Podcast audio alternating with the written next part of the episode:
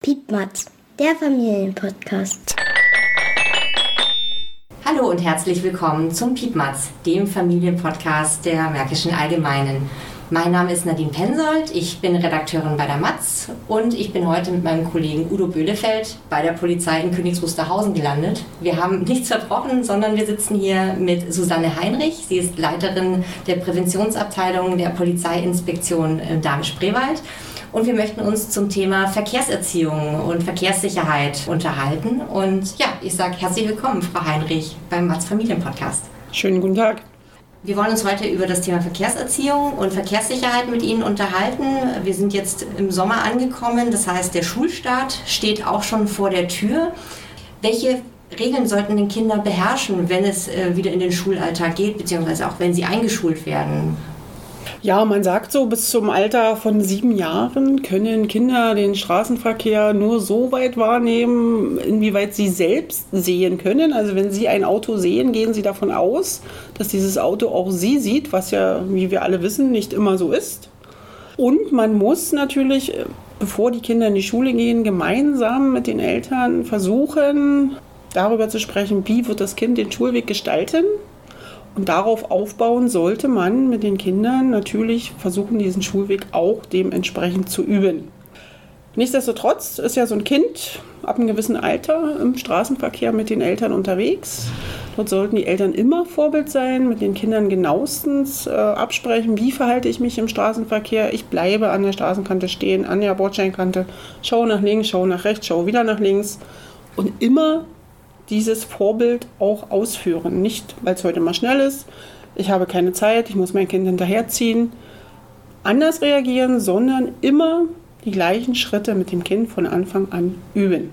Weil das Kind ist ja nicht erst mit der Schule im Straßenverkehr unterwegs, wie Sie sagen. Ähm, so sollte es sein, ja. Sollten sich Kinder überhaupt vorher auch alleine im Straßenverkehr bewegen? Gibt es ein Alter, ab dem das sinnvoll ist zu sagen, das Kind darf da auch alleine mit dem Roller, mit dem Fahrrad oder zu Fuß? Also allein im Straßenverkehr sollten sich Kinder dann wirklich erst ab der zweiten, dritten Klasse bewegen. Und natürlich muss man als Eltern auch einschätzen können, kann mein Kind den Straßenverkehr wahrnehmen? Ist es verantwortungsbewusst? Geht es offen damit um, kann es Gefahren einschätzen und deswegen immer, wenn ich im Straßenverkehr unterwegs bin, mit dem Kind darüber sprechen, schau, wenn wir jetzt über die Straße gehen, da kommt ein rotes Auto, da kommt noch ein grünes Auto, siehst du die Autos, kannst du es einschätzen, da kommt noch ein Radfahrer, sag du mir bitte, wann es frei ist. Ab dem Alter von vier, fünf Jahren können das Kinder gemeinsam dann mit den Eltern entscheiden, so jetzt dürfen wir über die Straße gehen oder wir sollten noch einen Moment warten. Wenn das Kind noch unsicher ist, merkt man das als Elternteil und man soll es auch nicht erzwingen dass das Kind dann alleine im Straßenverkehr unterwegs ist. Wie gesagt, die Empfehlung ist wirklich zweite, dritte Klasse. Das heißt, am Anfang ist es auch ein begleiteter Schulweg sozusagen. Also man sollte das Kind nicht am, Anfang, ersten Schultag alleine genau. losschicken. Es ist natürlich ein begleiteter Schul, äh, Schulweg und man muss als Eltern auch mindestens siebenmal, sagt so die Faustregel, mit dem Kind gemeinsam den Schulweg üben. Und es nützt auch nichts, wenn wir den Schulweg mittags um zwölf üben, sondern man muss den Schulweg dann üben, wann das Kind auch zur Schulzeit in die Schule gehen sollte. Bei begleitetem Schulweg und nicht alleine zur Schule bin ich gleich bei einem Schlagwort, hm. das Elterntaxi. Was genau. macht das mit Ihnen? ja, das Elterntaxi. Ja, es ist für uns nachvollziehbar und mir ging es äh, zeitweise auch so, wenn man im Stress ist, wenn man im Arbeitsstress ist, keine Zeit hat mit den Kindern, dementsprechend gemeinsam den Schulweg zu laufen. Dann ist natürlich das Auto die Variante, die da Nummer eins ist bei vielen Eltern. Kinder schnell zur Schule, raus und wieder weiterfahren, damit man selbst in seine Arbeit vernünftig reinkommt. Die Kinder üben in dem Fall natürlich und lernen in dem Fall natürlich keine Verkehrssicherheit. Sie wissen von Mama und Papa, werde ich zur Schule gefahren, darf aussteigen, bin dann zur Schule. Für uns ist es immer schlimm zu sehen, wenn ich mein eigenes Kind aus dem Fahrzeug rausgelassen habe, bin ich auf einmal kein Elternteil mehr, sondern fahre einfach los, ohne Rücksicht auf die anderen. Also wir haben vor den Schulen immer wieder dieses Problem, Masse an Eltern, das Fahrzeug dazu, wir halten uns nicht an die Regeln, wir stehen im Halteverbot, wir stehen im Parkverbot, wir stehen beim Fußgängerüberweg. Andere Kinder, die dort dann zur Schule gehen oder mit dem Fahrrad kommen, müssen auf diese Verkehrsteilnehmer achten. Und das kann nicht sein. Es geht ja dann auch eben eine Unfallgefahr aus von Elterntaxis. Man hat da auch schon äh, von diversen Unfällen gelesen und gehört. Hat uns das in Damme-Spreewald bisher glücklicherweise verschont oder gibt es da auch schon Vorfälle, wo man davon berichten kann? Also ich kann sagen, für unseren Bereich haben wir zum Glück noch keine Vorfälle mit Elterntaxis gehabt keine schwerwiegenden Unfälle. Klar gab es mal hier oder da eine komplizierte Situation im Verkehrsgeschehen, dass die Kinder eben aufgrund der Vielfalt der Fahrzeuge vor Ort nicht richtig über die Straße schauen konnten und vielleicht doch mal losgerannt sind, obwohl ein Fahrzeug kam. Aber zum Glück konnte dieses immer noch bremsen oder die Kinder haben dann wirklich noch angehalten. Aber die Situationen vor den Grundschulen sollten sich einige Elternteile mal außerhalb ihres Fahrzeuges anschauen, um dann selbst beurteilen zu können, was sie eigentlich in dieser momentan Aufnahme vor Ort verursachen. Ist das dann speziell zum Schulanfang auch ein Thema, eben wenn die Erstklässler äh, eingeschult werden, dass die Eltern dann besonders darauf bedacht sind, äh, die sicher hinzubekommen zur Schule mit dem Auto äh, und oder ist das das ganze Schuljahr über eigentlich ein Thema? Genau, es ist also komplett das ganze Schuljahr über ein Thema. Es ist auch nicht nur an den Grundschulen so, sondern auch an weiterführenden Schulen so, wenn die Kids dann von der 6. zur 7. Klasse gehen und die Eltern dann die Kinder von, zu den weiter entfernten Schulen bringen, ist es auch wieder ein Thema. Und wie ist da die Reaktion der Eltern? Sie werden da ja sicherlich auch Aufklärungsarbeit leisten im Rahmen äh, der Prävention. Wie ist das Verständnis? Wird das eingesehen oder ist es ein schwieriges Feld? Das ist ein schwieriges Feld. Das Verständnis vor Ort ist da in dieser Situation, wenn der Polizist vor einem steht und das Gespräch sucht. Zwei, drei Tage später ist das Verständnis dann schon wieder weg und das Verhalten wieder so. Also rein theoretisch müssten wir den ganzen Tag dort stehen, wenn der Schulweg früh von den Schülern genommen wird und von den Eltern, müsste jedes Mal ein Kollege da stehen und schon würde es klappen. Aber es kann es nicht sein. Es gibt ja jetzt ein Projekt bei uns in der Region, in der mhm. Gemeinde Eichwalde. Das ist schon gestartet und wird jetzt dann so richtig durchgeführt mit dem neuen Schuljahr. Das nennt sich äh, der Schulexpress. Klingt jetzt erstmal so, als würde man da irgendwo hinfahren. Tatsächlich ist es aber so, dass sich Kinder dort treffen an Haltestellen im Ort, um gemeinsam zur Schule zu laufen, um eben gerade dieses Elterntaxi-Problem auszuhebeln. Wie finden Sie dieses Projekt?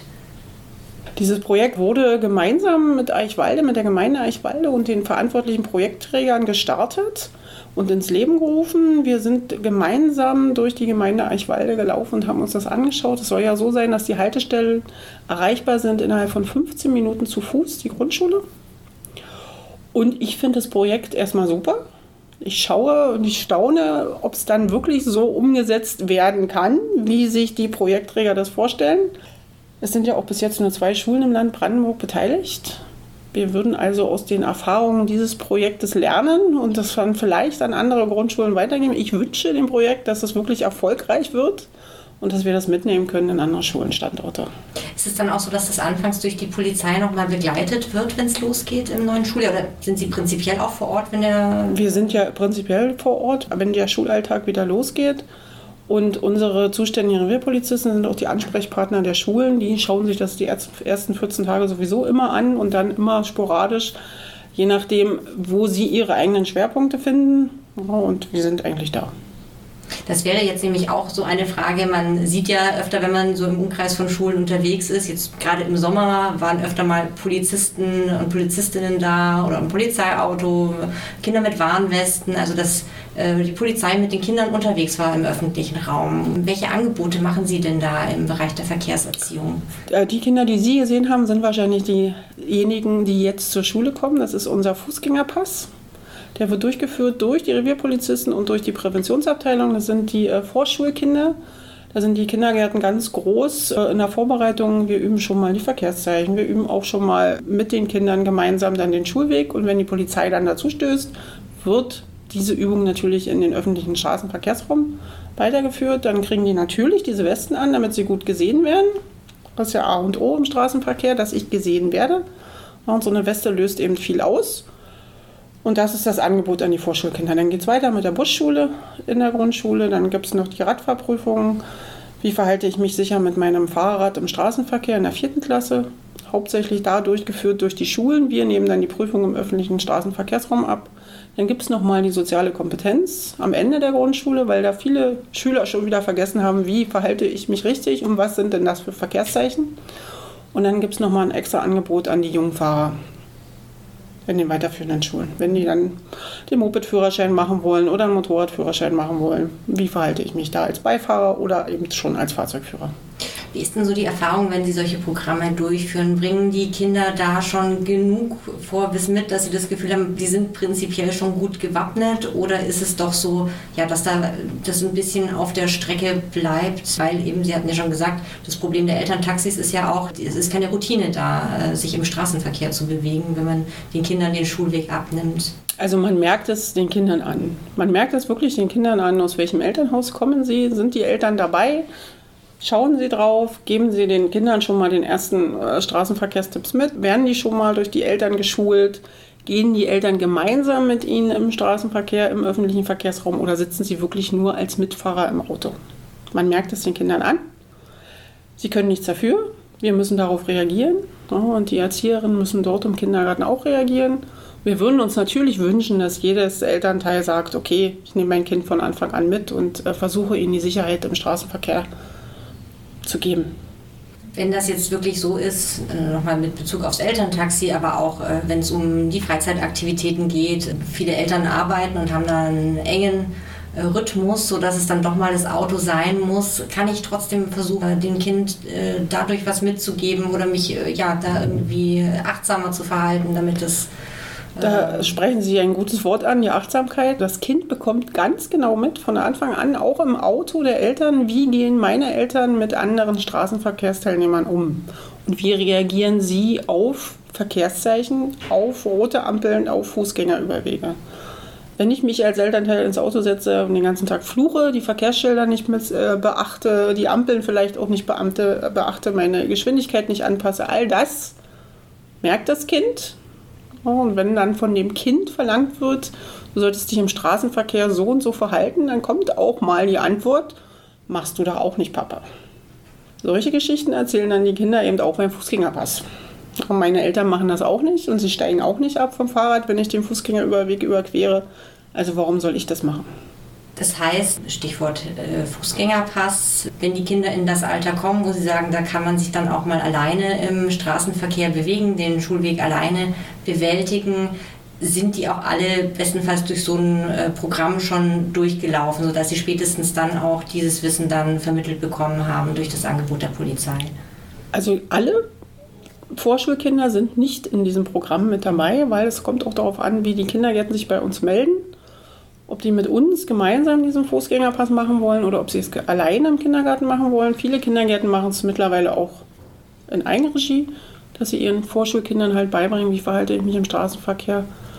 Ansonsten sind wir natürlich als Ansprechpartner vor Ort. Dann kommt irgendwann der Moment, wo man dann als Eltern sagt, jetzt lasse ich meinen Sohn oder meine Tochter alleine losgehen. Genau haben Sie da einen Tipp, wie, wie kann man das gut machen, dass man dem Kind trotzdem auch eine Sicherheit vermittelt? Man ist ja als Elternteil dann doch selbst verunsichert und hat Ängste, den, das Kind dann allein da in den öffentlichen Raum. Also am Anfang sollte man schon schauen, dass das Kind nicht ganz alleine geht. Ne? Dass man vielleicht einen Mitschüler mit dabei hat oder vielleicht die Oma oder Opa mal am Anfang noch mit den Schulweg begleitet. Oder es gibt Punkte, wo man sich trifft mit jemandem und dann den Rest des Schulwegs gemeinsam läuft. Das sollte man schon beachten. Gerade bei den Kleinen, zweite, dritte Klasse wäre unser Tipp, dass es in die Richtung läuft. Und kann man das dann von Anfang auch mit Fahrrad zulassen oder sollte man erstmal als Fußgänger beginnen, den Weg alleine zu gehen, weil es doch etwas. Na, als Fahrradfahrer gibt es ja dann gewisse Regeln. Ne? Man soll ja bis zum achten Lebensjahr auf dem Fußgängerweg fahren. Wenn man das seinem eigenen Kind zutraut, dass das Kind den äh, Schulweg mit dem Fahrrad absolvieren kann, das ist aber eine Einschätzung der Eltern. Die Empfehlung von unserer Seite ist natürlich die vierte Klasse. Und ansonsten, wie gesagt, Einschätzung der Eltern. Ich kann es, jedes Kind ist unterschiedlich, jedes Kind lernt unterschiedlich, jedes Kind bewegt sich unterschiedlich, kann Gefahren anders erkennen. Und man muss dementsprechend dann den Kindern natürlich gegenüber auch ein gewisses Vertrauen haben. Die Aufmerksamkeit muss da sein, die Gefahren müssen erkannt werden. Und dann kann man sagen, okay, mein Kind ist soweit und es darf jetzt diesen Schulweg alleine gehen oder alleine fahren. Haben Sie da auch Kontakt im Rahmen der Präventionsarbeit zu den Eltern, um da auch Ängste auffangen zu können? Gibt es da auch Informationsangebote? Also das Angebot steht auch, ein Elternabend in den Kindertagesstätten durchzuführen. Es wird selten genutzt. Es gibt viele Kindertagesstätten, die sagen, ja, wir machen im Vorfeld unseres Schulalltages eine Elternversammlung mit der Polizei und wir weisen dann darauf hin, Verkehrswacht bietet es auch an. Es wird, wie gesagt, unterschiedlich genutzt. Jetzt ist ja die eine Angst, wenn ich als äh, Elternteil mein Kind äh, unbeaufsichtigt durch mich in den öffentlichen Raum zu lassen, natürlich, dass es passiert ein Unfall, weil Unachtsamkeit äh, entweder auf Seiten des Kindes oder des anderen Verkehrsteilnehmers stattfindet. Zum anderen aber auch dieses, ja, dass man Angst hat, dass es von anderen Personen angesprochen wird, also dass da eine Gefahr eines Übergriffs ausgeht. Ist das Teil der Präventionsarbeit? Das ist auch Teil der Präventionsarbeit, genau. Das haben wir in der zweiten Klasse integriert. Da gibt es eine Unterrichtsstunde von uns, wo eben darüber aufgeklärt wird, was sind andere Personen, was darf ich, was sollte ich beachten, wenn mich dann doch mal jemand anspricht, den ich nicht kenne. Immer ganz wichtig, auch für Eltern, geben Sie Ihrem Kind mit, mit wem das Kind mitgehen darf und mit wem nicht. Und dass immer die Eltern Bescheid wissen müssen, wo sich das Kind befindet, wann sich das Kind wo befindet und dass es auch dementsprechend pünktlich nach Hause kommen sollte, wenn es nur mal um die Ecke geht zum Spielplatz oder zum Nachbarskind. Gibt es da noch äh, ja, ein bisschen detaillierter Hinweise, die man dem Kind geben kann? Weil oft ist es ja dann auch so, vielleicht kennt äh, das Kind äh, die Person ja doch, von dem es angesprochen wird oder abgeholt wird, was aber nicht abgesprochen ist. Ähm, kann man da Verhaltensweisen an die Hand geben? Also äh, Verhaltensweisen sind dahingehend, wenn es so sein sollte, dass das Kind die Person kennt, und mit den Eltern schon mal darüber gesprochen hat, dass die Person auch mal das Kind von der Schule abholen darf, ist es immer noch eine Empfehlung, so ein sogenanntes Codewort zu benutzen. Dass man eben sagt, okay, wenn jetzt dann doch mal jemand kommt und dich abholen will, soll, dann gibt es ein Codewort, das sage ich dir früh. Und wenn die Person dann dieses Codewort kennt, dann kannst du davon ausgehen, dass es von uns jemand ist, der dich wirklich abholen soll. Und dann fragst du ihn danach oder fragst du sie danach und dann darfst du mitgehen. Wie stark sollte man dieses Thema denn überhaupt thematisieren? Die Kinder sollen natürlich ja äh, sicher sein und sich der Gefahr bewusst sein. Äh, man will sie aber auch nicht verängstigen. Was ist denn da so ja, Ihre Einschätzung? Ja, dann sollte man von Anfang an mit den Kindern darauf einwirken. Du nimmst äh, keine Süßigkeiten von jemand anders. Äh, du gehst da nicht hin, wenn da ein Hundewelpe ist. Du streichelst den nicht. Nur mit meiner Einverständnis darfst du dann dahin gehen. Und so von klein auf an, mit dem dritten Lebensjahr kann man da schon anfangen, immer wieder mit in das Gespräch mit einbauen, keine Ängste schüren, sondern einfach im ganz normalen Verhalten im Tagesablauf das mit einbauen. Und so erzieht man eigentlich sein Kind dazu, dass es selbstbewusst genug ist und weiß, an welcher Stelle ich etwas darf und ich etwas nicht darf. Das heißt, am Anfang gehen Kinder dann alleine äh, zur Schule, dann kommt das Fahrrad. Wie ist es denn mit äh, öffentlichem Nahverkehr? Also wann ist es ein gutes Alter, um das Kind mal alleine Bus fahren zu lassen, alleine mit der S-Bahn fahren zu lassen?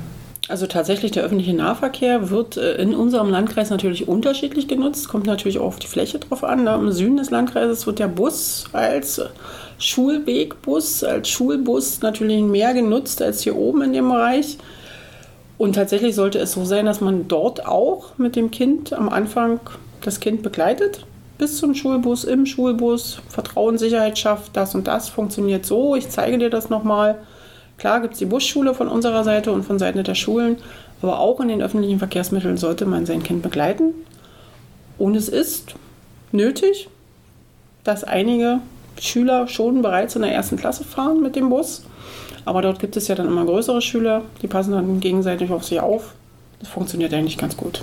Wenn ich in den Freizeitbereich gucke und ne, wir sind in der Nähe zu Berlin und das Kind dann doch irgendwann mal zum Sportverein, Musikunterricht äh, nach Berlin mit der S-Bahn reinfährt oder mit der Tram, Sehen Sie da noch weitere Notwendigkeit, da, dass die Eltern das begleiten? Auch da, sollten, begleiten? auch da sollten die Eltern tatsächlich am Anfang das Kind begleiten, kleine Punkte ausmachen, von wo das Kind dann vielleicht von alleine fährt, von A nach B und dort wartet dann ein Elternteil und schaut, wie das Kind dann diesen kleinen kurzen Weg gemeistert hat und diesen kurzen Weg dann immer weiter führen und ein bisschen länger werden lassen und dann zum Schluss sagen, okay, Heute fährst du den gesamten Weg allein und ich warte dann an der Endhaltestelle auf dich.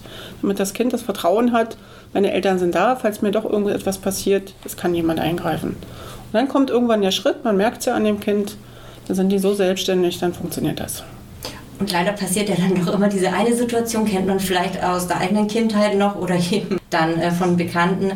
Man hat die Haltestelle verpasst, man ist eingeschlafen, man war ins Buch vertieft kann ich mich auf diesen Moment vorbereiten und da schon eine Strategie mir zurechtlegen, damit es mich nicht überrascht, wenn mein Kind plötzlich anruft oder nicht da ist, äh, wo es ausgemacht ist? Ja, auf diesen Moment können Sie sich vorbereiten. Tatsächlich, es geht vielen Eltern so. Im Bus ist das einfach. Dann gehe ich einfach zu dem Busfahrer vor und sage Bescheid, Mensch, das und das ist mir passiert. Dann sollten Sie mit Ihrem Kind darüber auch gesprochen haben.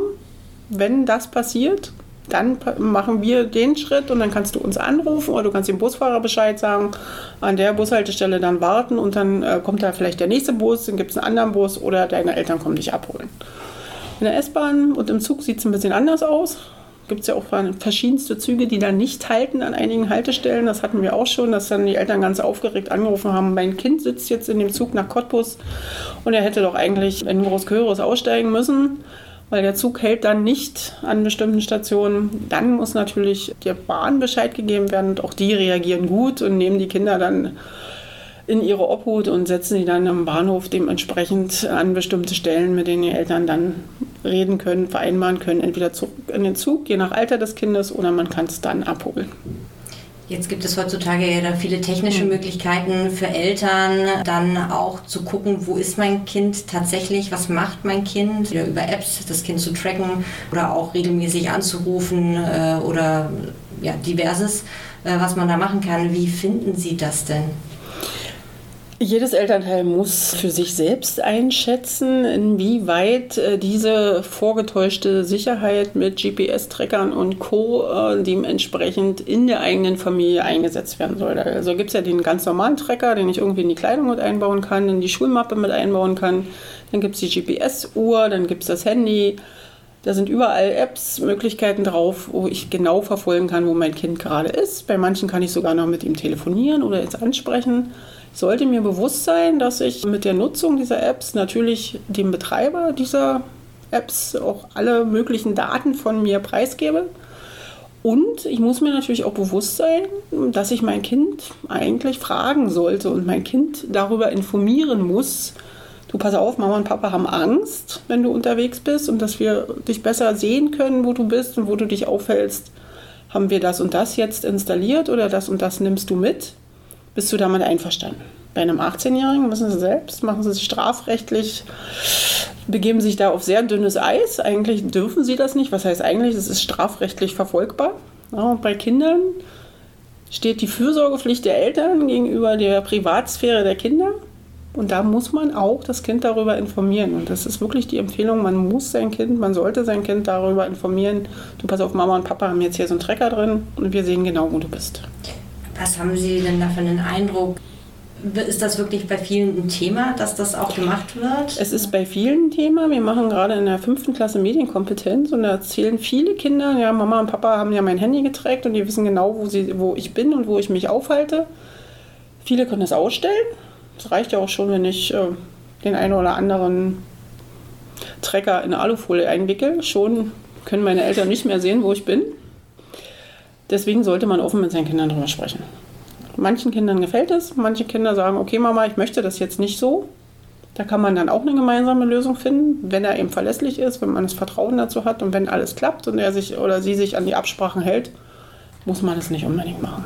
Also ich höre da raus, wie eigentlich bei allen Themen zwischen Eltern und Kindern, dass eine offene Kommunikation da Ganz wichtig und ist. ein Vertrauensverhältnis mhm. wichtig ist, damit das gut funktionieren kann und sicher funktionieren kann. Ja, als Argument kommt dann auch immer von den Eltern. Ich habe bei mir im Bereich auch äh, ein junges Elternteil dabei, der das auch gemacht hat mit seinen Kindern. Ich muss ja wissen, wo meine Kinder sind. Es passiert ja so viel. Da sage ich dann immer, schau dir die Statistik an und schau dir an, wie viele Kinder verschwinden denn täglich in Deutschland. Sie wissen es selbst aus Ihrer Pressearbeit, da finden wir nicht viele Artikel. Und wenn, dann sind immer Beziehungstaten dahinter. Ja, wie gesagt, es muss jeder für sich selbst einschätzen. Ich habe es damals nicht gemacht bei meinen Kindern, ich würde es auch nicht machen, aber es ist äh, jeder so, wie er gerne möchte. Jetzt hatten Sie, wenn wir nochmal auf die Präventionsarbeit an sich zurückkommen, von ja, Projekten und Programmen erzählt, mit denen Sie direkt auf die Einrichtungen zugehen. Wenn ich jetzt das Gefühl habe, ich möchte mich jetzt privat mit meiner Familie, mit meinen Kindern informieren oder mich da ja noch mal ein bisschen schulen oder mir ein bisschen Sicherheit holen, was ich besser machen kann im Bereich der Verkehrserziehung und in der Verkehrssicherheit. Was habe ich denn da für Möglichkeiten? Die Möglichkeiten sind äh, dahingehend begrenzt, dass wir natürlich auch eine begrenzte Anzahl von Mitarbeitern haben und äh, wir schon darauf pochen, dass wir sagen, wir möchten, wenn wir rauskommen, eine Veranstaltung machen, natürlich auch dementsprechend viel Publikum haben dass wir vor Ort sind und eben äh, das Angebot nutzen können für mehrere Personen. Sie als Privatperson können uns natürlich gerne anrufen. Wir haben auch ein bisschen Infomaterial und da gibt es auch ein Beratungsgespräch am Telefon. Aber eine Veranstaltung jetzt direkt vor Ort würden wir natürlich dann für, bei Privatpersonen nicht durchführen. Aber gibt es Seiten oder Sie hatten, Sie haben ja, äh, sieht jetzt, sehen die Zuhörer jetzt nicht, aber ein bisschen Infomaterial ausgebreitet. Also kann ich in die äh, Polizeidienststelle kommen und bekomme da Infomaterial? Genau, da können Sie hierher kommen, bekommen Infomaterial. Verkehrswacht ist da auch ganz groß bei uns im Land Brandenburg, gerade im Bereich Schulweg und Schulwegsicherung und Fahrradprüfung. Da bekommen Sie auch einiges an Informationsmaterial. Dann sage ich herzlichen Dank, Frau Heinrich. Das war ein breiter Eindruck in die Präventionsarbeit und ich habe viel mitgenommen, was man machen kann, um das Kind sicher durch den Straßenverkehr zu bringen und um das darauf vorzubereiten auf den Schulweg. Vielen Dank, dass Sie dabei waren beim Piedmatz. Ich danke Ihnen. Und damit kommen wir zum Ausflugstipp dieser Piedmatz-Ausgabe. Wir nehmen Sie mit auf eine spannende Tour durch den Landkreis Teltow-Fleming. Denn dort kann man kleine Orte und viel Natur mit einer Dresine erkunden. Entweder mit der klassischen Hebeldresine, wie man sie aus dem Western kennt, oder mit einer Fahrraddresine, bei der man auf den Gleisen voranstrampeln kann. Die Touren starten an der Dresinenstation am Bahnhof in Zossen oder an der Station in der Gemeinde am Mellensee. Von beiden Orten aus kann man in den Süden des Landkreises aufbrechen. Lohnende Ziele sind zum Beispiel das Strandbad in Sperrenberg und der Ort Kummersdorf. An der Strecke gibt es zudem viele Möglichkeiten für Picknicks und Rasten im Grünen.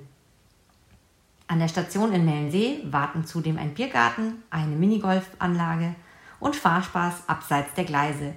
Den Mellensee kann man nämlich auch per Hydrobike erkunden oder sich mit mehreren Mitstreitern auf ein Konferenzgrad begeben und losradeln. Zudem kann man seine Geschicklichkeit unter Beweis stellen und sich auf eines der zahlreichen Funbikes setzen. Mehr Infos zu diesem Ausflugstipp gibt es unter www.erlebnisbahn.de. Das war es schon wieder mit dem Piepmatz. Mehr Nachrichten, Infos und Termine gibt es auch in unserem Piepmatz Newsletter.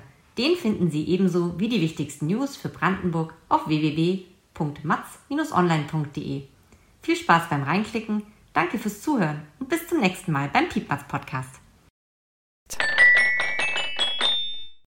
Dieser Podcast wurde gefördert durch das Programm Förderung lokaljournalistischer Angebote in Brandenburg der Medienanstalt Berlin-Brandenburg.